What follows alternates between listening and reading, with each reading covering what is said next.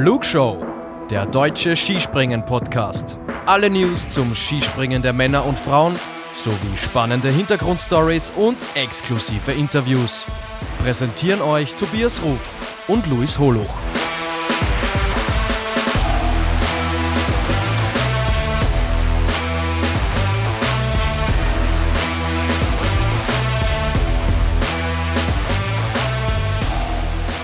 Sommersonne, Sonnenschein und auch Sommer-Skispringen. Der Grand Prix von Hinzenbach hat gehalten, was er versprochen hat. Und darüber sprechen wir in unserer neuen Ausgabe der Flugshow. Wir, das bin einmal ich, Luis Holuch. Ihr kennt mich schon.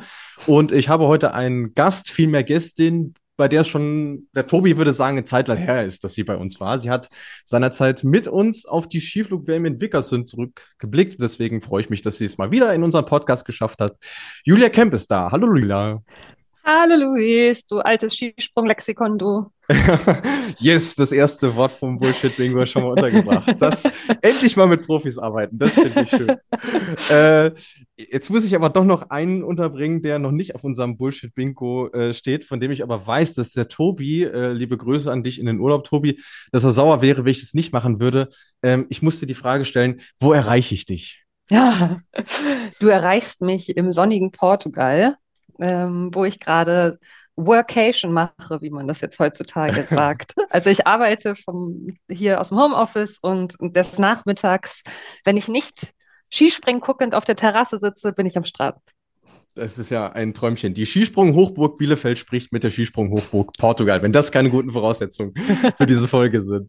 Äh, ich habe es gesagt, du, du warst schon mal bei uns und das ist ja im Grunde genommen auch der, der Weg, über den wir uns kennengelernt haben. Ähm, du bist selber auch äh, Podcasterin, äh, Schauspielerin, Content Creatorin. Also du machst eigentlich alles Mögliche, aber für hm. die, die dich äh, noch nicht kennen und dich jetzt kennenlernen, vielleicht äh, hast du trotzdem noch selber ein paar Worte zu dir selbst. Eieiei. Ja, also die Liebe begann zwischen der Flugshow und mir, ähm, weil ich euch gehört habe und euch auf Instagram geschrieben habe, ähm, weil ich zu dem Zeitpunkt noch Podcasts rezensierte, so als Nebenjob. Und da habe ich euch natürlich die beste Bewertung gegeben und eine glühende Empfehlung gegeben. Und das habe ich über die Jahre, glaube ich, drei, vier Mal gemacht. Es gab da irgendwie eine Regelmäßigkeit. Ja, du hast es uns auch immer geschickt und wir haben uns immer sehr darüber gefreut, ja. So, damit ihr bitte ganz, ganz viele Hörerinnen und Hörer kriegt, die euch so gern haben, wie ich euch gern habe. ähm, genau, und darüber ist dann eine Konversation entstanden und ich habe den Tobi zum Beispiel auch bei der Vierschanzentournee schon mal live getroffen, weil er da in Innsbruck berichtet hat und ich als Gast da war. Ähm, und ich bin glühende Skisprung-Fanin, Fan, seitdem ich ein kleines Kind bin. Ich komme aus Ostdeutschland und bin mit Sven Hannawald aufgewachsen, den ich auch schon mal interviewen durfte für einen anderen Podcast. Das war zauberhaft. Und ähm, diese Liebe ist nie abgerissen. Sie ist allerdings nie so professionalisiert worden wie deine. Luis. Also ich bin noch nie von einer Skisprungschanze gesprungen. ich bin nur mit einer Zipline von der größten Skiflugschanze der Welt runtergefahren, nämlich äh, in Planica. Da das hast du mir was cool. voraus. Das, das mhm. möchte ich auch noch machen. Das ist großartig, das hat richtig das, Spaß gemacht. Das ja. glaube ich, ja. Bislang hat sich nicht ergeben, dass ich mal in, in der passenden Saison da war. Also wenn ich mhm. da war, hatten die meistens irgendwie zu, aber äh, steht auf meiner Bucketlist. Jetzt noch umso mehr nach deiner äh, Erzählung. Sehr gut. Ja, schön. Dann äh, denke ich mal, wir ähm, können uns so langsam reingrooven in das Wochenende, in das Zurückliegende. Wir haben äh, zwei Einzelspringen gesehen, auch schon ein bisschen ungewöhnlich für, für Hinsenbach, sonst war es immer nur mhm. eins, was irgendwie so ein bisschen verloren wirkte im, im Kalender. Und ich sag mal so, jetzt aus deutscher Sicht, hätte schlimmer laufen können an diesem mhm. Wochenende. Andreas Wellinger hat das erste Springen gewonnen vor Teamkollege Stefan Laie und Daniel Schufenig. Und am Sonntag ja, gab es dann äh, das Duell des äh, Sommers, ähm, Reloaded quasi. Gregor de Schwanden gewinnt das zweite Springen vor Wladimir Sograwski und wieder Daniel Schufenig auf Position 3. Ähm, wir sind ja in einer WhatsApp-Gruppe und äh, da bist du auch äh, sehr aktiv gewesen am Wochenende und du hast einen Satz geschrieben, den ich natürlich jetzt als Vorlage in die Sendung mitnehmen musste. Du hast Andreas Wellinger geschrieben, der kommt diese Saison, ich sag's euch. Warum bist du so überzeugt von Andreas Wellinger, liebe Julia?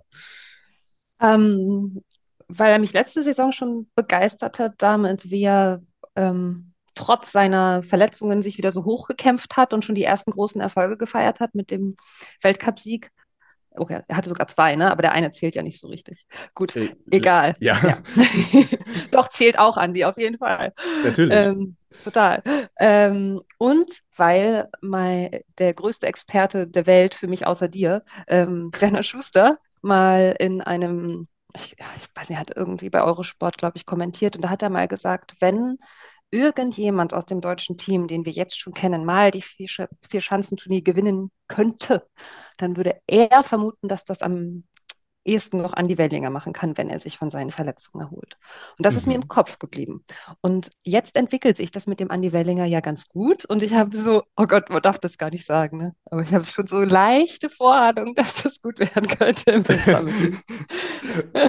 okay, wir vertrauen darauf, dass du jetzt nicht irgendwas gejinxt hast hier. Das genau. Wäre das wäre, es wäre, äh, äh, wäre sehr schön aus deutscher Sicht. Aber ich muss auch sagen, er hat mir auch äh, sehr gut gefallen. Vor allem, ähm, er hat ja am äh, Samstag nach dem Sieg gesagt, er sieht noch sogar Reserven bei sich im, im Sprung, ähm, wo man ihm jetzt ungern widersprechen möchte, auf jeden Fall. Und das ist auf jeden Fall schon mal ein, äh, äh, ein sehr gutes Zeichen. Auf einer Schanze muss man natürlich sagen, klar, er hat in der Vergangenheit auch schon sehr gute Ergebnisse erzielt, eigentlich fast immer Top Ten auch. Ähm, aber so wie er sich gibt, Fiete Sprung ausschaut, das äh, ja, macht auf jeden Fall Mut. Ja, finde ich auch. Ja, total aus einem Guss, finde ich. Und also, wenn er schön landet, landet er sowas von elegant. Und ähm, ja, ich, irgendwie macht das richtig Spaß, ihm dazu zu schauen. Und ich glaube, ein ganz entscheidender Faktor ist, äh, den es in den letzten Jahren, mit Ausnahme vielleicht des letzten Sommers nicht gab, er ist jetzt mal störungsfrei durchgekommen. Also sonst ah. waren ja immer irgendwelche Wehwehchen. Also ähm, entweder ähm, ist er verletzt aus der Vorsaison gekommen oder er hat sich im Sommer irgendwie verletzt oder ist zwischendurch mal ausgefallen. Das hat er jetzt diesen äh, Sommer mal nicht gehabt. Natürlich, ähm, wir hatten es letzte Saison, das Knie wird nicht mehr so, wie es vorher war, aber solange man noch so gut Ski springt, ist es, glaube ich, äh, im wahrsten Sinne des Wortes äh, verschmerzbar. nice.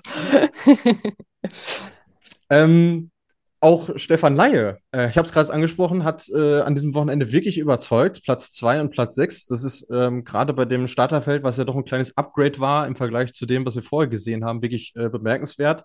Er ist auch der deutsche Springer mit den meisten Wettkämpfen in diesem Sommer, nämlich zehn an der Zahl also hat auch alle sechs COCs, die es bislang äh, gab, bestritten. Ist aber natürlich in einer anderen Position als Andreas Wellinger. Der muss um seinen Platz kämpfen. Und von denen gibt es ja fünf, maximal sechs. Wo siehst du ihn da aktuell? Oh, ich war richtig positiv überrascht von Stefan Laie. Ähm, ich meine, der hat die Saison vorzeitig beendet, letzte Saison. Hm. Und er hatte ja auch den Kreuzbandriss, wann war das? 2020, ne? Kurz vor Corona. Genau, ja. Ja. ja. Ähm, und wir wissen ja durch viele andere Sportler, wie schwierig das ist, nach so einer Verletzung wieder zurückzukommen. Und ich hatte das, die letzte Saison das Gefühl, dass er da sehr auf der Stelle tritt. Und ich habe gar nicht damit gerechnet, dass der jetzt so, so weit vorne dabei ist. Ich war richtig positiv überrascht, habe mich echt gefreut für ihn. Und man hat ja auch einen von den wenigen seltenen Emotionsausbrüchen von ihm mal gesehen, glaube ich. Ja. Ich glaube, an einer Stelle hat er so richtig Ja gemacht. Und ja. ich war so, oh, Stefan. Ja, doch, äh, ist mir auch aufgefallen, also dass er dann doch ähm, aus sich herausgegangen ist, wie man so schön sagt, und vor allem auch, äh, dass er überrascht war, dass er so weit vorne äh, gelandet ist. Also er hat ja trotz seiner äh, anscheinend ganz guten Form nicht unbedingt damit gerechnet. Das fand ich auch sehr positiv. Ja, stimmt. Mhm. Ähm, ich finde die Konstellation sehr, sehr spannend im deutschen Team. Ähm, es ging ja schwierig los im Sommer äh, mit Justin Listo direkt mal einen Anwärter auf diese Startplätze rausgefallen. Das hat natürlich sofort wieder die Tür geöffnet für, für Laie und auch für Pius Paschke, die ja ähm, in die Gruppe 1b quasi mhm. abgestiegen sind und die, die kloppen sich jetzt so ein bisschen um diesen vermeintlich äh, letzten Startplatz. Also es gibt noch äh, COC-Springen in, in Lake Placid, da gehe ich mal davon aus, da werden sie auch hingeschickt, weil äh, wer sonst verschenkt, den Startplatz holen sich sonst andere. Ich bin da sehr gespannt, wer der, sich diesen Platz holt. Also habe ich aktuell auch gar kein Gefühl, wer das macht. Die sind beide sehr, sehr nah beieinander. Ja, aber Laie ist ja jetzt durch dieses Ergebnis mal gucken, was in Klingenthal passiert, aber es fühlt sich ja fast schon gesetzt an, oder?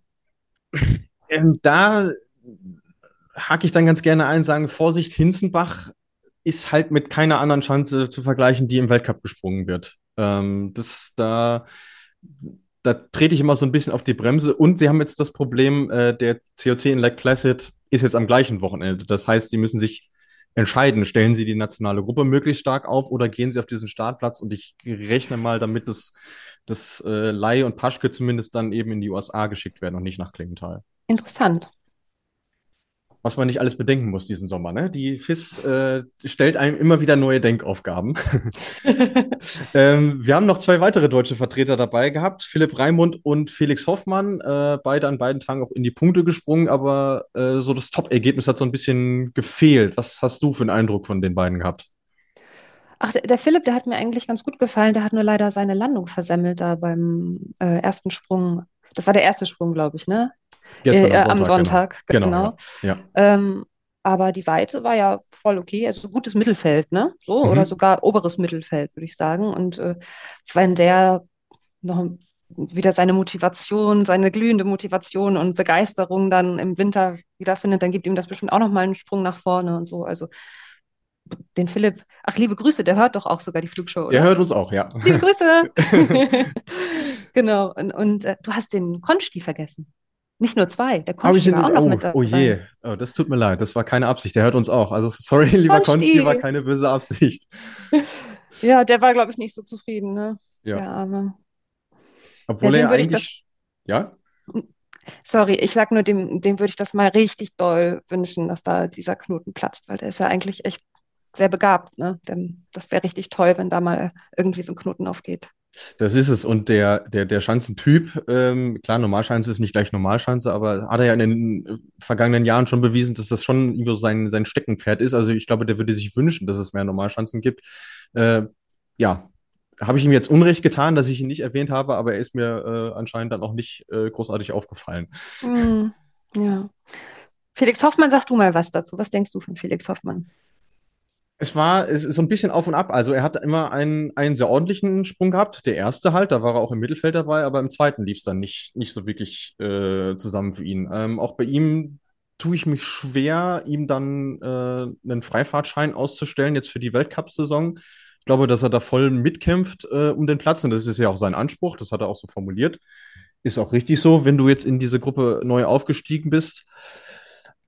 Aber wenn wir bedenken, wer da noch äh, zu Hause geblieben ist aus dem deutschen Team, wird es nicht einfach für ihn, da, da, da reinzukommen. Das, äh, aktuell sehe ich ihn als Wackelkandidaten, bin ich ehrlich.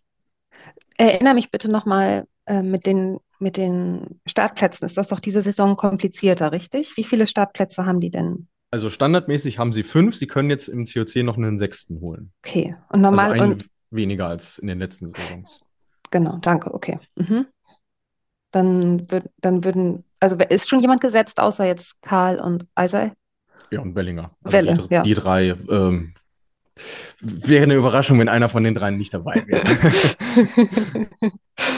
Ja, und der Rest, äh, das für euch da draußen, äh, entscheidet sich dann jetzt eben auch beim Sommer Grand Prix in Klingenthal irgendwo so ein bisschen und dann eben einen Monat später bei den deutschen Meisterschaften, am 1. November-Wochenende. Da werden dann die letzten Tickets vergeben. Ähm, ist ja dann so, dass wir äh, Anfang November noch keinen Weltcup-Auftakt haben, als in der, anders als in der vergangenen Saison. Ja, Dann und dann gleich, äh, gleich Finnland, das ist ja auch nicht so schlecht. Da stehen die Chancen für Schnee ja nicht so schlecht. Das ist wohl wahr, ja. Ähm, wir haben noch eine andere abschließende Frage vom, äh, zum DSV-Team von euch da draußen. Der Hendrik hat uns gefragt, woran liegt es, dass die Deutschen bei kleineren Schanzen immer besser sind? Hm. Was Du meinst du? schaust mich, ja, dann äh, übernehme ich gerne. Also ich, ich bin da kein Freund davon zu sagen, es gibt irgendwie die deutsche Flugschule oder Sprungschule oder so. Das, das, das gibt es nicht. Dafür ist die Ausbildung ähm, über das Bundesgebiet verteilt auch zu unterschiedlich. Aber es ist schon so, dass die Deutschen sehr stark über die Athletik kommen, dass da viel Wert drauf gelegt wird, dass du einen guten Absprung hast, weil so kannst du im Zweifelsfall auch schlechte Bedingungen nochmal irgendwie ausgleichen. Und deswegen ist es jetzt keine Überraschung, dass die auf Normalschanzen in der Regel weiter vorne sind. Ich meine, die WM war ja ein super Beispiel. Äh, Normalschanze wird den ganzen Winter nicht gesprungen und zack, in Planica äh, hagert zwei Medaillen für die Deutschen, plus das Mixteam natürlich noch, wo ja auch zwei Männer dabei Mhm. waren. Also das, äh, das Muster ist schon auffällig und es liegt eben daran, dass man da gerade in diesem Teil des Sprungs sehr akribisch arbeitet ähm, in Deutschland. Das ist doch auch etwas, was man Horngacher so zuschreibt, oder? Dass er besonders beim Absprung extrem darauf achtet, dass der Ja. effektiv ist. Absolut, ja. Also kl- klar, natürlich äh, versucht man immer so eine Gesamtheit herzustellen, aber es ist schon auffällig, dass die Deutschen in der Disziplin egal ob Männer oder Frauen übrigens, äh, grundsätzlich äh, ja ihre Stärken haben im Vergleich zu anderen Nationen. Gut, wechseln wir rüber zu unseren österreichischen Freunden. Die wollen natürlich auch bedient werden und haben sich bedienen lassen an diesem Wochenende, vor allem von Daniel Schufenig. Der ist zweimal Dritter geworden. Klingt natürlich auch erstmal gut, aber ich sag dir ehrlich, äh, mein Gefühl sagte mir, gerade am Sonntag, da wäre noch mehr drin gewesen für ihn. Ja, hm. ich habe den, ich hab den Livestream auf dem ORF, im ORF geschaut und es war ganz schön, weil der Andreas Goldberger kommentiert hat und der ist super sympathisch und äh, das macht einfach richtig Spaß, dem dazu zu hören. Ich habe ich hab ganz viel gelernt. Und der hatte gesagt, ähm, ja, er könnte sich jetzt vorstellen, dass jetzt endlich mal so ein Sieg drin wäre. Der Daniel sei jetzt soweit. Mhm. Und da hat er sich dann ein bisschen was verschenkt, vielleicht aus Aufregung, weil er es besonders gut machen wollte oder so beim letzten Sprung. Ne? Da ist er dann ein bisschen kürzer gesprungen als bei den anderen. Ziemlich deutlich sogar. Es war sogar mhm. nur der elftbeste Sprung ja. in dem Durchgang. Jetzt äh, ja, aber auch nicht das erste Mal, dass er aus so einer Position kommt ähm, und es am Ende nicht ins, ins Ziel bringt. Also da ähm, hat auf jeden Fall noch einen kleinen Lernprozess äh, irgendwo, irgendwo vor sich. Ähm, mir ist aufgefallen, dass er vor diesem zweiten Sprung auffallend breit gelächelt hat. Das, das sieht man ja in so Momenten von, von Anspannung eher selten. Huh. Aber dann dachte ich, ich, ich war mir sicher, dass er es runterbringt. Jetzt, der saß mit so einer Selbstsicherheit da oben und dann waren es doch nur 86 Meter, dann äh, ist er am Ende doch nur Dritter geworden. Also irgendwie auch das äh, ziemlich auffällig, fand ich. Aber was meinst du, woran das dann lag? Hast du eine Theorie? Mm, also ich kann mir irgendwie nicht vorstellen, dass er sich zu sicher war, weil dafür ist es auf der Schanze einfach zu eng zugegangen. Das äh, spreche auch ein bisschen für Überheblichkeit. Das kann ich mir bei ihm irgendwie nicht so wirklich vorstellen, weil er wird ja doch sehr, sehr bodenständig auch vielleicht hat er einfach eine übermäßige Freude irgendwie, irgendwie gespürt äh, und ausgestrahlt vor allem. Ähm, und der letzte bisschen Fokus vielleicht noch ein bisschen äh, vermissen lassen. Er wusste natürlich auch, gut, ist jetzt Sommer, ist jetzt kein Drama, wenn es nach hinten losgeht, aber äh, auch ich hätte mir in dem Fall gewünscht, dass der Knopf für ihn so ein bisschen aufgeht, ja. Vielleicht hat ihm ja auch irgendjemand einen Witz erzählt, kurz bevor er los ist, und dann konnte er sich nicht mehr konzentrieren. Das muss dann aber schon sehr guter gewesen sein, wenn das Lächeln so lange anhält. Ja, die Österreicher und ihr Schmäh. Na gut. ähm, was sagen wir denn sonst zum DSV, äh, zum ÖSV-Team? Äh, Ergebnis von Samstag auf Sonntag ja irgendwie Copy-Paste, könnte man sagen. Ne? Ja, aber echt, ja. Also der Stefan Kraft korrigiere mich, wenn ich da falsch liege, aber der ist eigentlich nicht so der Sommerspringer, richtig? Der kommt eigentlich ja sonst erst so, ja. naja, besonders stark in der zweiten Hälfte des Winters, habe ich immer so das Gefühl. Ja, das ist auffällig, ja. Und äh, dazu noch äh, wenig Liebe zur Normalschanze, muss man auch sagen, ja. Mhm. Ähm, ja, der hat das doch richtig gut gemacht. Und der war auch sehr äh, zufrieden eigentlich mit sich selbst. Er hat in den Interviews gesagt, er sei zufrieden damit, wie sein Sprung gerade ist. Er sieht auch das Verbesserungspotenzial, aber er weiß, woran es liegt. Und ähm, das hörte sich eigentlich ganz optimistisch an. Ich kann mir gut vorstellen, dass der diesen Winter auch wieder richtig weit oben dabei ist. Mhm. Ja, auch äh, vorne mit dabei an beiden Tagen, gut, haben sich so ein bisschen die Klinke in die Hand gegeben. Am Samstag war es äh, Jan Hörl. Das fand, fand, war für mich noch das Überraschendste, weil den hätte ich jetzt auf der Schanze nicht so weit vorne erwartet mit Platz 4. Und am äh, Sonntag war es dann Manuel Fettner. Von dem hätte ich mir eher schon erwartet, dass er an beiden Tagen äh, weit vorne ist, weil er auch ein sehr guter Abspringer ist. Aber ich habe es in der letzten Folge gesagt, das ist Wahnsinn, was die Österreicher für, für einen Fundus haben. Und sie haben jetzt auch eine nationale mhm. Gruppe dabei gehabt, die auch wieder einen sehr guten Job gemacht hat. Also da möchte ich jetzt nicht Cheftrainer sein und sagen, hier, du fährst mit und du bleibst zu Hause. Ja, das stimmt, ja. Die machen irgendwas ganz doll richtig, die Österreicher. Bei, ihrem, bei ihrer Nachwuchsförderung und so, glaube ich. Äh, das zum einen und zum anderen, sie halten die Leute halt auch bei der Stange, weil, weil die merken, okay, also obwohl das Weltcup-Team so stark ist, ich kriege ja trotzdem irgendwo meine Chancen. Also über wie viele verschiedene Namen wir, äh, selbst seitdem es die Flugshow gibt, und es sind ja jetzt ziemlich genau drei Jahre schon gesprochen haben, wie die sich da die Klinge in die Hand geben, das ist schon, schon wirklich bemerkenswert, ja. Ich freue mich auch immer noch über, darüber, dass der Manuel Fettner, dass das nicht nur so ein kleines Wiederaufleben war, sondern dass der jetzt so konstant, so gut ist. Natürlich, klar, jeder hat mal irgendwie einen schlechten Sprung dabei oder so, aber ja. dass der jetzt wirklich so fest unter den Besten im ÖSV ist, das finde ich richtig cool. Das ist eine schöne Lektion darüber, wenn man immer sagt, ah ja, die älteren Springer ist ja auch nicht mehr der Jüngste, bla bla bla. Ja, aber schaut euch mal den Manuel Fettner an. Hat das wirklich so viel damit zu tun? Mhm, gutes, gutes Gegenbeispiel auch. Äh, ja, und in, ich sag mal, in der Altersklasse ist er aber irgendwo mittlerweile auf, äh, auf weiter Flur. Also viele äh, in ähnlichen Jahrgängen gibt es nicht klar. Wir haben noch einen Simon Ammann, äh, der nimmer satte, nimmer müde, der immer noch Bock am Skispringen hat, aber dann wird es auch schon, wird's auch schon dünn. Ja. Außer vielleicht, wenn es die Polen noch länger machen. Mörderüberleitung, ja. ich weiß, da bin ich gerade selber von mir erstaunt. äh, die, sind, die, sind, so ein bisschen das letzte Team, was ich gerne in der Gesamtheit thematisieren würde. Äh, natürlich immer interessant. Ähm, Kamil Stoch ist jetzt dieses Wochenende leider krank ausgefallen. Der ist auch noch auf Antibiotika. Das heißt, wir wissen nicht, ob er in Klingenthal mit dabei sein wird. Aber äh, David Kubacki hat sich ganz ordentlich präsentiert mit zweimal Platz sieben. Aber du weißt, ich habe ganz gute Verbindungen nach Polen. Es gibt es gibt sie immer noch, die Bedenkenträger oder die Grandler, nennt sie, wie sie wollt, wie, wie ihr wollt, ähm, die sagen, boah, der Sommer jetzt, das, das war nicht das Gelbe vom Ei. Die sorgen die sind sich. So, die sind so verwöhnt davon, dass Kubacki sonst immer gewinnt, ne? Ja, oder eben halt einer von den anderen beiden, ne? Ähm, ja. Es war jetzt an diesem Wochenende nicht so, nicht so der Fall. Also ich bin auch, ich bin ehrlich, ich bin mir, ich bin mir unschlüssig, ähm, welchen Weg sie sie da gehen. Sie gehen gerade wohl sehr darauf, viel Krafttraining zu machen. Das heißt, wirklich nochmal die Grundlage zu schaffen für einen langen Winter ohne wirkliches Großereignis außer Tournee und Skiflug-WM. Aber trotzdem erwarte ich mir von dem Team in der Gesamtheit ein bisschen mehr als das, was sie jetzt in, in Hinzenbachen auch schon die Wochen vorher abgeliefert haben. Mhm. Die drei von der Tankstelle. Ja, nicht nur die, aber auch die anderen. Weil die müssen es ja irgendwann dann richten, wenn die drei von der Tankstelle nicht mehr da sind. Ja, da bin ich gespannt drauf, du. Das ist ein ganz, ganz großes Thema. Ähm, mhm. Bin jetzt mal gespannt, ob es in, in Klingenthal besser läuft. Die Schanze sollte ihnen grundsätzlich besser liegen als die in Hinzenbach, aber ähm, also restlos überzeugt ist da, glaube ich, niemand aktuell. Das, was, sag, äh, was sagst du denn zu Ansel Laniszek? Das ist doch auch einer deiner Favorites. Ja, bei dem hat es mich tatsächlich gewundert, dass er nach Hinzenbach gefahren ist, weil, äh, also wenn es einen Sprungstil oder eine Flugschule gibt, jetzt benutze ich das Wort trotzdem mal, die nicht auf diese Schanze passt, dann ist es die slowenische. Ähm, also ich meine, klar, schön, dass man die Burschen sieht, aber ob er sich damit jetzt einen großen Gefallen getan hat, weiß ich nicht. Klar, Platz 6 am, am Samstag ist ordentlich, dann Platz 14, ja, pff, ähm,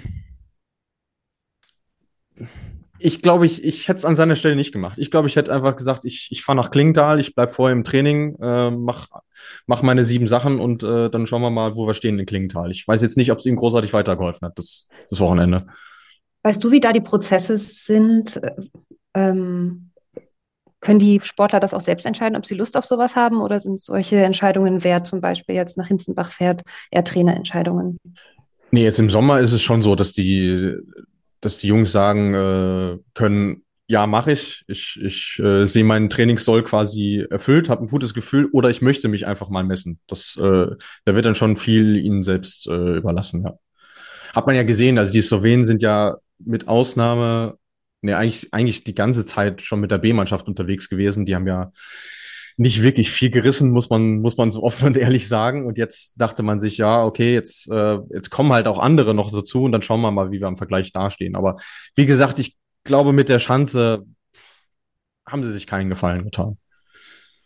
Aber das ist ein spannendes Thema, weil der Instagram-Account Z uns gefragt hat, warum außer Norwegen die meisten Mannschaften schon mit der besten Mannschaft nach Hinzenbach äh, gefahren sind. Hast du noch eine andere Theorie, warum man das macht? Hm. Nee. Sorry. macht nichts, macht nichts. äh, ich, ich habe die Antwort ja quasi schon gegeben. Also es ist, es ist so, die, die wissen natürlich, Mensch, zumindest die Österreicher äh, schicken mal die erste Garde, weil sie es irgendwo auch müssen. Und dann äh, ist es logisch, dass du schon mal einen ersten guten Quervergleich hast. Und jetzt waren jetzt auch noch zwei Wettkämpfe, also es das lohnt sich nochmal mehr. Ich. Und äh, die Anreise ist halt auch nicht wie, wie nach Rüschnow, ähm, hatte die Uli ja in der letzten mhm. Folge sehr schön mhm. erzählt, mhm. wie, wie aufwendig das ist. Da ist Hinsenbach dann doch ein bisschen, bisschen bequemer auch. Ähm, bei den Norwegern bin ich jetzt gespannt. Ich habe dann leider noch keine Info, äh, wie die in Klingenthal auflaufen werden. Ich gehe aber schon davon aus, dass zumindest ein Teil der A-Mannschaft mit dabei sein wird. Alles andere wird mich überraschen. Mhm. Vor allem jetzt, äh, ich glaube, sie konnten ja vorher nicht damit rechnen, dass in Hinzenbach wirklich dann auch meinetwegen die Deutschen ein paar zumindest aus der ersten Garde schicken. Und aus Polen die erste Garde kommt und so weiter und so fort. Und Riojo war dabei. Das konnte man ja vorher nicht unbedingt wissen. Jetzt hatten die sogar zwei Tage, an denen sie sich vergleichen konnten. Ich glaube, wenn ich Norweger wäre, würde ich mich so, hätte ich ein bisschen Angst, dass ich da irgendwas verpasse, wenn ich jetzt nicht in Klingenthal dabei bin, um mich auch einmal einzuordnen, weißt du? Mhm. Ja, für die wäre es natürlich dann wünschenswert, wenn man sagt, hey, es sind zwei Einzel, sind es ja nicht, aber äh, Klingenthal war immer mit der bestbesetzte Sommer Grand Prix, deswegen gehen wir mal schwer davon aus, dass es heuer eben auch so sein wird. Und da wird sich ja dann auch entscheiden, wer nimmt denn die, die Krone im Sommer Grand Prix mit äh, nach hm. Hause. Ähm, ich habe eine Instagram-Umfrage gemacht, die Leute mal abstimmen lassen. Äh, 57 Prozent glauben, dass es tatsächlich Wladimir Sograwski sein wird. Schließen wir uns dem an oder halten wir dagegen? Ich hoffe es. Schon allein wegen des Dramas mit der verpatzten, mit der verpatzten ähm, hier Qualifikation. Da habe ich ja auch dir geschrieben, oh nein, der Wladimir. Ich finde, ich finde, dass das auch von der Story her einfach so schön ist, dass der Einzelkämpfer, der Bulgare, der immer alleine irgendwie unterwegs ist und auf einmal ist das auch nicht nur so eine Eintagsfliege oder, oder der gewinnt nicht nur die Springen, weil irgendwie die Elite nicht da ist oder so, sondern er hat jetzt zumindest am Sonntag gezeigt, dass er total sich vergleichen kann mit den ganzen Großen. Hm. Und, ähm, und dann war am Samstag, dass er dass er die Quali verpatzt hat. Und ich dachte, da habe ich dir geschrieben, oh nein, oh nein, oh nein, nicht, dass er jetzt seinen Sieg weggegeben hat und so. Und du hast sofort geschrieben, nein, alles gut, 54 Punkte. er hat noch Vorsprung. Und ja. 54 Punkte ist ja auch nicht so wenig, ne? Das ist richtig, ja, das ist richtig. Und ähm, allein weil das Feld äh, natürlich jetzt in Klingtal nochmal stärker sein wird, wird es natürlich auch schwieriger für seinen Konkurrenten, ähm, viele Punkte aufzuholen. Jetzt sind es noch 34 nach dem Ergebnis am Sonntag. Aber auch das, ähm, wenn der Schwanden das Ding nicht gewinnt, ist ja eine machbare Aufgabe, das, mhm. das quasi zu, zu verteidigen, auch wenn das im, im, Skisprungsport immer blöd klingt, irgendwelche Vorsprünge verteidigen zu wollen, aber das ist ja die Konstellation. Ähm, wir haben auch eine ganz interessante Nachricht bekommen vom Nils, der hat geschrieben, äh, Zugrowski ist in einer herausragenden Form, trotz gestrigen Verpassen des Wettkampfs heute, also dann eben am Sonntag wieder zu, so zu performen, das hätte er vor ein, zwei Jahren nicht hinbekommen, da hat der Junge ganz hart an sich gearbeitet und das zahlt sich aus. Schön, ja, glaube ich auch das hat wirklich mentale Stärke bewiesen. Und man muss ja dazu sagen, ähm, der Fehler, der ihm am Samstag passiert ist, ist ärgerlich, aber er, er ist ja nicht der Einzige gewesen, der Schwierigkeiten hatte bei der Landung. Also, wenn er das Ding ganz normal hingestellt hätte und einfach irgendwie in die Punkte gesprungen wäre, würden wir über die Konstellation jetzt wahrscheinlich nicht mehr sprechen, weil es eben nur noch ein, äh, ein Springen ist. Aber ja, also mein Gefühl sagt mir auch, er, er bringt es, er bringt es über die Ziellinie. Ähm, wofür es reicht, wird man sehen. Ähm, hängt natürlich auch davon ab, wer jetzt wirklich sich in Klingenthal präsentiert. Aber ich glaube, der Vorsprung, den hat, ähm, der sollte reichen, um den ins Ziel zu bringen. Es sei dazu gesagt, dass ich den Gregor de Schwanden, also dass ich seine Leistung auch sehr hoch schätze und mich total freue, dass er so konstant war in diesem Sommer. Der hat ja auch so hart gearbeitet und man hat in der letzten Saison schon aufblitzen sehen, dass da etwas sich zum Positiven verändert hat und dass er das jetzt so gut umsetzen konnte im Sommer, finde ich auch total cool. Also selbst falls da noch irgendwas sich umdrehen sollte, gönne ich dem Gregor das auch total. Der, ja. ich, ich glaube, er hat es halt auch nochmal extra schwer mit dem anderen, mit dem anderen Körperbau. Der Wladimir hat, glaube ich, eher diesen Skisprung-typischen Körperbau, ne? kompakt und klein und schmal. Und der Gregor hat halt diese langen Hebel. Ja. muss sich immer besonders doll abmagern, vielleicht, um da auch noch nicht zu viel auf die Ski zu bringen oder so. Keine Ahnung, meine Theorie. Also finde ich beide total spannend, total cool, was sie geleistet haben diesen Sommer. Und ich wünsche ihnen beiden, dass sie das in den Winter, diese Erfolgserlebnisse mitnehmen können und sich das erhalten können. Das, das wäre auf jeden Fall cool. Wir wünschen uns ja immer so ein bisschen Auflockerung und Abwechslung, äh, gerade nach der letzten Saison, wo du gefühlt immer sagen konntest, ja hier, das sind die Top 6. Äh, ne, wie letztes Wochenende, same procedure als last weekend oder so. Äh, deswegen wäre es auf jeden Fall cool, wenn wir die beiden weiterhin vorne sehen würden und würde auch zeigen, hey, Skispringen, ähm, Ganzjahressportart und so, mhm. was im Sommer funktioniert, kann auch im Winter funktionieren. So. Stimmt. Äh, Jan-Niklas Weber hat uns noch gefragt, ist euch an diesem Wochenende ein Youngster besonders aufgefallen? Gibt es da irgendeinen Namen, wo du sagst, Mensch, der hat mir aber besonders Spaß gemacht an diesem Wochenende, äh, aus der Und jüngeren Garde. Ich weiß jetzt gar nicht, wie alt er ist, ja. Es tut mir leid, aber ja. ich habe mich so gefreut, dass der Ipchioglu reingesprungen ist am Sonntag. In die, war der nicht sogar Top 10? Zehnter, Ja, ja. Fatih. Dritter nach dem ersten Durchgang und dann auch nach hinten durchgereicht worden. Wei Ja. weißt du, wie, young, äh, wie alt er ist? Der ist 26 Jahre alt, der Mann. Das ist ja noch voll jung. Für uns auf jeden Fall, ja. Also, nein, der ist mir positiv aufgefallen. Und sonst von den ganz Jungen, weiß ich jetzt auch nicht. Der Frederik Willemstad, der war ja auch ganz gut dabei. Aber ich weiß auch nicht, wie alt er ist. Es tut mir leid. Äh, das müsste ich jetzt auch nachschauen. Der ist Jahrgang 99, das heißt, er ist 24. Nochmal ganze drei Jahre jünger, ja. Ähm, ich hätte noch einen anderen Namen, der nochmal deutlich jünger ist. Jahrgang 2004. Am äh, Sonntag ist er leider disqualifiziert worden, aber am Samstag in dem Feld 14. Daniel Vassiljev aus Kasachstan. Ah, Äh, Kasachstan jetzt auch nicht die Nation, die in der Flugshow besonders oft äh, vorkommt, aber äh, da muss ich sagen, der gefällt mir den ganzen Sommer schon sehr gut. Also hat technisch echt einen, einen Schritt nach vorne gemacht ähm, und jetzt wirklich auch ein, äh, ein Top-Ergebnis eingefahren. War sogar nur sein zweitbestes, weil er in Rüschnow äh, Neunter geworden ist. Äh, drittbestes, Zehnter auch dort. Aber ich sag mal, in dem Feld unter die Top 15 zu springen, das musst du Mhm. erstmal machen. Also von daher, ähm, Shampoo. Hat mir gut Shampoo. gefallen. Ja. Ähm, und äh, zu seinem Fall schließt auch noch die Frage an äh, von SJ Noko Love, ein sehr schöner Username. Könnt ihr erklären, was genau Suit Permeability ist bei den Disqualifikationen? Das ist ja der Grund, warum er disqualifiziert wurde am, am Sonntag. Schöne Nerdfrage, wie ich finde. Ja, da bist ja du der richtige Adressat, würde ich mal sagen.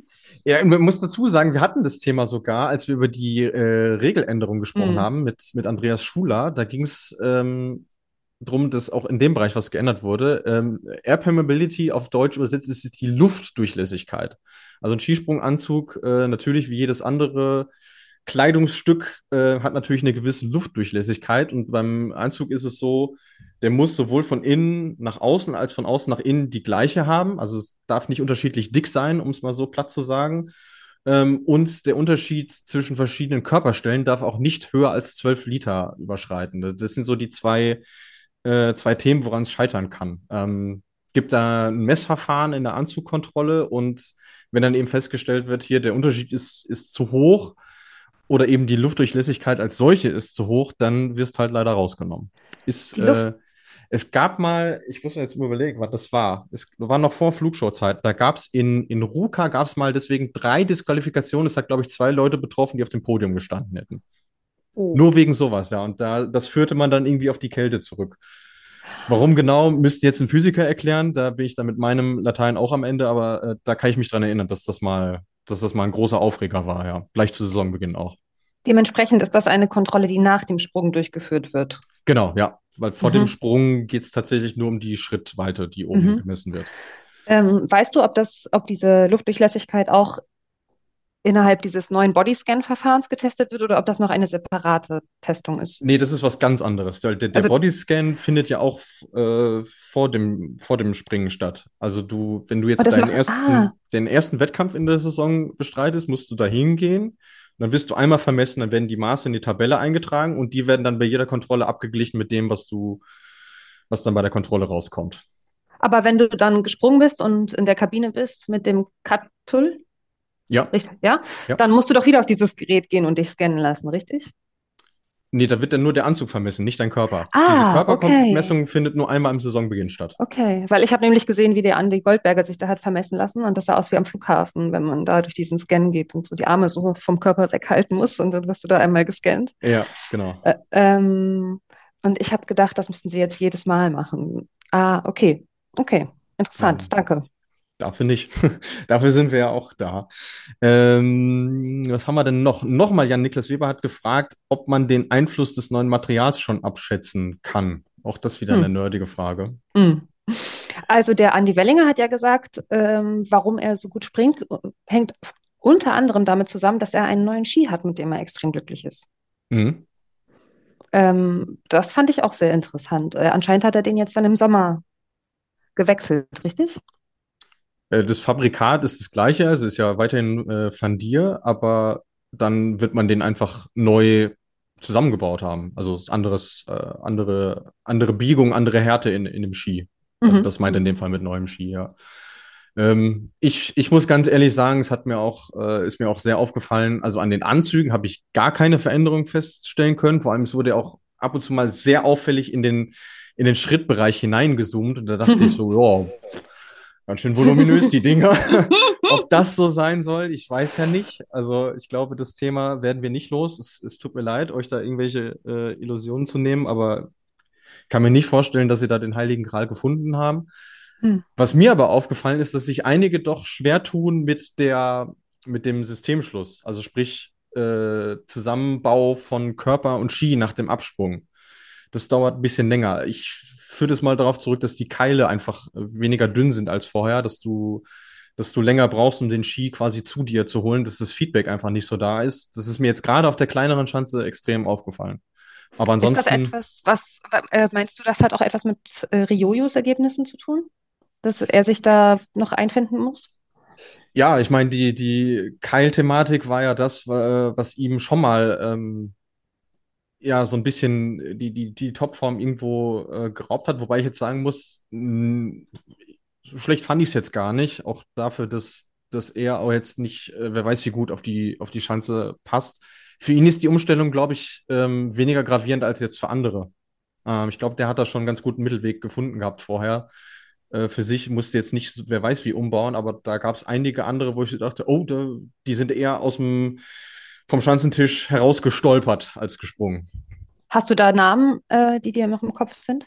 Also ganz frappierend fand ich es beim Finnen, äh, Kaspari Valto. Natürlich ist auch noch ein junger Athlet, aber mhm.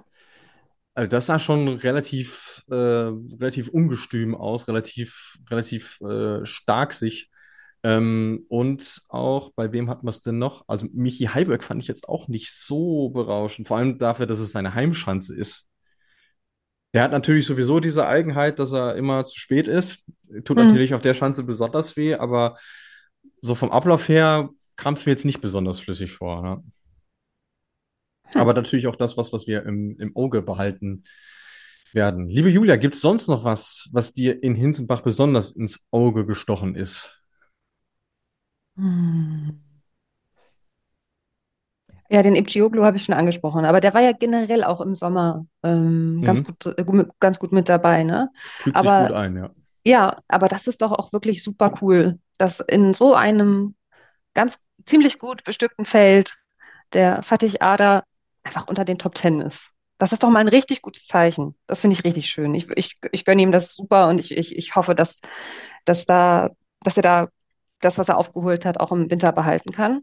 Und hat er nicht sowieso noch größere Herausforderungen, weil er vielleicht nicht gleichwertiges Material hat zu dem, mit dem jetzt meinetwegen Kraft oder, oder Kubacki oder so springen?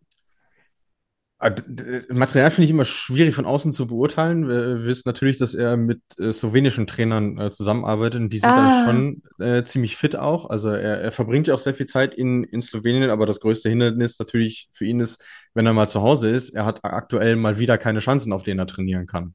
Ah, das ja. heißt, er mhm. kann sich nur im athletischen Bereich äh, fit halten und ist dann wirklich darauf angewiesen, dass er, äh, dass er aus der Türkei rauskommt und dann eben in Slowenien unterwegs ist.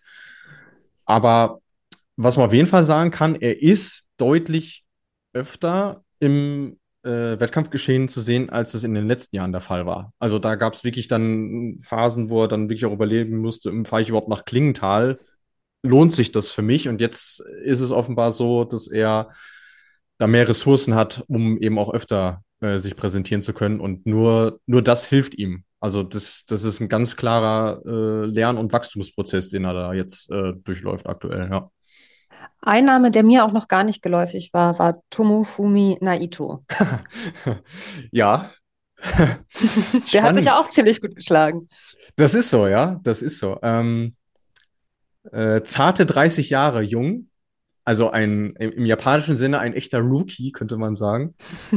äh, ich bin ehrlich, ich kann euch nicht viel zu dem jungen Mann sagen. Also ich äh, kannte ihn vorher nur von Ergebnislisten, von irgendwelchen japanischen Pokalspringen, die es da ja so gibt. Ähm, aber ansonsten sind das jetzt auch die ersten Eindrücke, die ich, die ich von ihm habe. Ähm, aber cool. Also ich meine, wir freuen uns natürlich über jeden Namen, der da irgendwo neu auftaucht. Und wenn der Mann 30 Jahre alt ist, ich meine, das ist ja jetzt für einen japanischen Skispringer noch kein Alter. Also warum nicht? Hoffentlich sehen wir den nochmal wieder. Schön, dass das im japanischen Team auch möglich ist, dass da junge Leute nachrücken können. junge 30-Jährige nachrücken können. Absolut. Bestes Sportleralter, hallo? Also, ich meine, warum, warum denn eigentlich nicht? Gut, dann äh, sprechen wir abschließend noch über das, was uns jetzt noch bevorsteht. Äh, Stichwort ist das ein oder andere Mal gefallen. Klingenthal, die letzte Station des Sommer Grand Prix, die äh, Vogtland Arena. Ähm, eine deiner Lieblingsschanzen, falls du Lieblingsschanzen hast? Mm, ich habe das irgendwie nicht so positiv im, im Kopf gespeichert, Klingenthal. Ich hatte das Gefühl, dass die Leute äh, den, also wo ich emotional besonders involviert bin, meistens mit Klingenthal Probleme hatten. ähm, äh, ich ja. verbinde damit aber auch, ich bin ja bekennender Richard Freitag-Fan und weine immer noch hinterher, dass er nicht mehr mitmacht. Und ich beschuldige dafür auch bestimmte Menschen im DSV, aber das muss ich jetzt nicht ausführen. aber ähm, das war immer ganz schön, weil immer, wenn sie in Klingenthal gesprungen haben, wurde irgendwie extrem viel über die Familie Freitag berichtet, wenn man das im Fernsehen verfolgt hat. Und das fand ich immer ganz schön. Ich freue mich auch, dass die Selina so gut dabei ist. Und ja. da sind die Frauen ja dann auch wieder damit dabei, richtig? Nächste Woche? Richtig, ja, ja. Schön. Deswegen, also die Selina werden wir auf jeden Fall sehen. Ich denke mal, der Rich wird auch äh, vorbeischauen, seiner Schwester da die die Daumen drücken. Ähm, Cook, kleine Cook-Empfehlung von mir übrigens. Der MDR hat eine 45-minütige Doku über die Vogtland Arena gemacht äh, im Zuge des äh, Weltcups in der nordischen Kombination in der vergangenen Saison. War ja sehr kurios. Ähm, das eigentliche Wochenende, was sie hatten, wurde abgesagt wegen Schneemangels. Dann ist äh, der Weltcup in Chauneuf ausgefallen. Sie konnten am nächsten Wochenende das noch nachholen, weil die Wetterbedingungen in der Zwischenzeit so gut waren, dass sie Kunstschnee machen konnten. Äh, ganz spannende Einblicke hinter die Kulissen und jemanden, der in der Flugshow schon äh, mehrmals aufgetreten ist, den werdet ihr dort auch hören, aber das muss dann reichen als Spoiler. ähm, ich muss sagen, ich finde die Schanze echt cool. Ich äh, weiß auch, dass sie vielen Athletinnen und Athleten sehr gut gefällt, weil ähm, es einfach ein sehr sanfter Übergang im Anlauf ist und du kannst einfach sehr, sehr weit springen und fliegen auf der Schanze. Vorausgesetzt, das Wetter spielt mit. Und das ist an der Stelle immer hm. ein bisschen bisschen schwierig. Deswegen die Daumen sind gedrückt für die Klingenthaler. Ähm, hm. Du kannst da Anfang Oktober auch gern mal drei Grad und strömenden Regen haben. Plus Wind habe ich schon erlebt. Ich war 2018 da, als, äh, als es da die Absage gab, als da gar nicht gesprungen werden konnte. Das war, das war nicht schön. Deswegen hoffen wir mal, dass es äh, dieses Jahr ein bisschen besser ausschaut, damit wir nächste Woche was zu besprechen haben. Wäre sehr schön. Ja, das wäre schön. Aber Hinzenbach gilt doch auch so als verwehte Schanze. Und da hatten wir ja Glück. Vielleicht äh, bleibt das Glück uns ja noch heute bis nächste Woche. Das wäre, das wäre schön. So warm wie es aktuell ist, äh, muss, man, muss man nicht mal Angst und Bange haben, dass das auch so sein wird. Ja. Äh, für euch da draußen noch die Zeiten. Am 6.10., also am Freitag um 15.45 Uhr die Quali der Frauen, um 19 Uhr dann die Quali der Männer. Samstag die beiden Einzel um 12.15 Uhr und 16.05 Uhr und am Sonntag dann zum Abschluss, finde ich cool gelöst, um 16 Uhr das erste und das einzige Mixteam im Verlaufe dieses Sommers und leider ja auch der ganzen Saison, muss man ja sagen, oh. weil im Weltcup haben wir es leider nicht. Das werde ich nie verstehen. Das werde ich einfach niemals verstehen. Ich kann es auch nicht verstehen, vor allem weil es ja genügend Stationen gibt, wo Frauen und Männer zusammen unterwegs sind, wo sich das äh, anbieten würde, aber. Und die Einschaltquoten waren extrem gut bei den ähm, Wettbewerben mit ja. den Medaillen und so. Also, ja. I don't get it.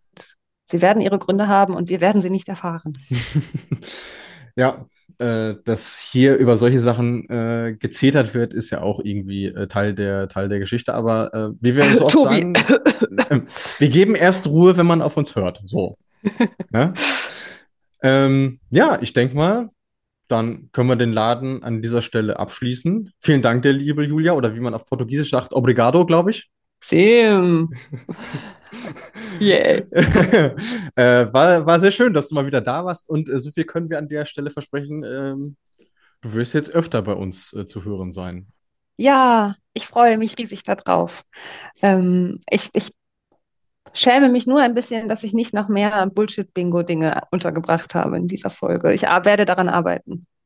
Ja, gut. Äh, Wenn es zu sehr gewollt ist, ist es ja auch nichts zu machen. Ne? Das muss ja muss ja ergeben aus der Situation heraus. Ich, Ja, genau. Was hat das mit dir gemacht, dass ich nicht genug Bullshit-Bingo ja, das, äh, das, da werde ich jetzt noch länger drüber nachdenken müssen. Ich, ich werde ich nicht schlau draus, um das auch noch unterzubringen. So, äh, für euch ja. da draußen, wie immer, ihr wisst, wo ihr uns erreichen könnt. Facebook und Instagram äh, sind unsere Accounts. Ihr könnt uns natürlich auch gerne, wenn ihr möchtet, und das würde uns sehr freuen, eine Bewertung da lassen auf der äh, Podcast-Plattform eurer Wahl. Und dann würde ich sagen, soll es das für diese Ausgabe gewesen sein. Und ihr habt diese, diesen Sommer oft genug von mir hören müssen, weil, ähm, weil ich war ja oft genug da, aber du noch nicht, liebe Julia. Deswegen lasse ich dir die letzten berühmt-berüchtigten Worte. Vielen Dank fürs Hören. Vielen Dank für diese Ehre. Fliegt, soweit es geht.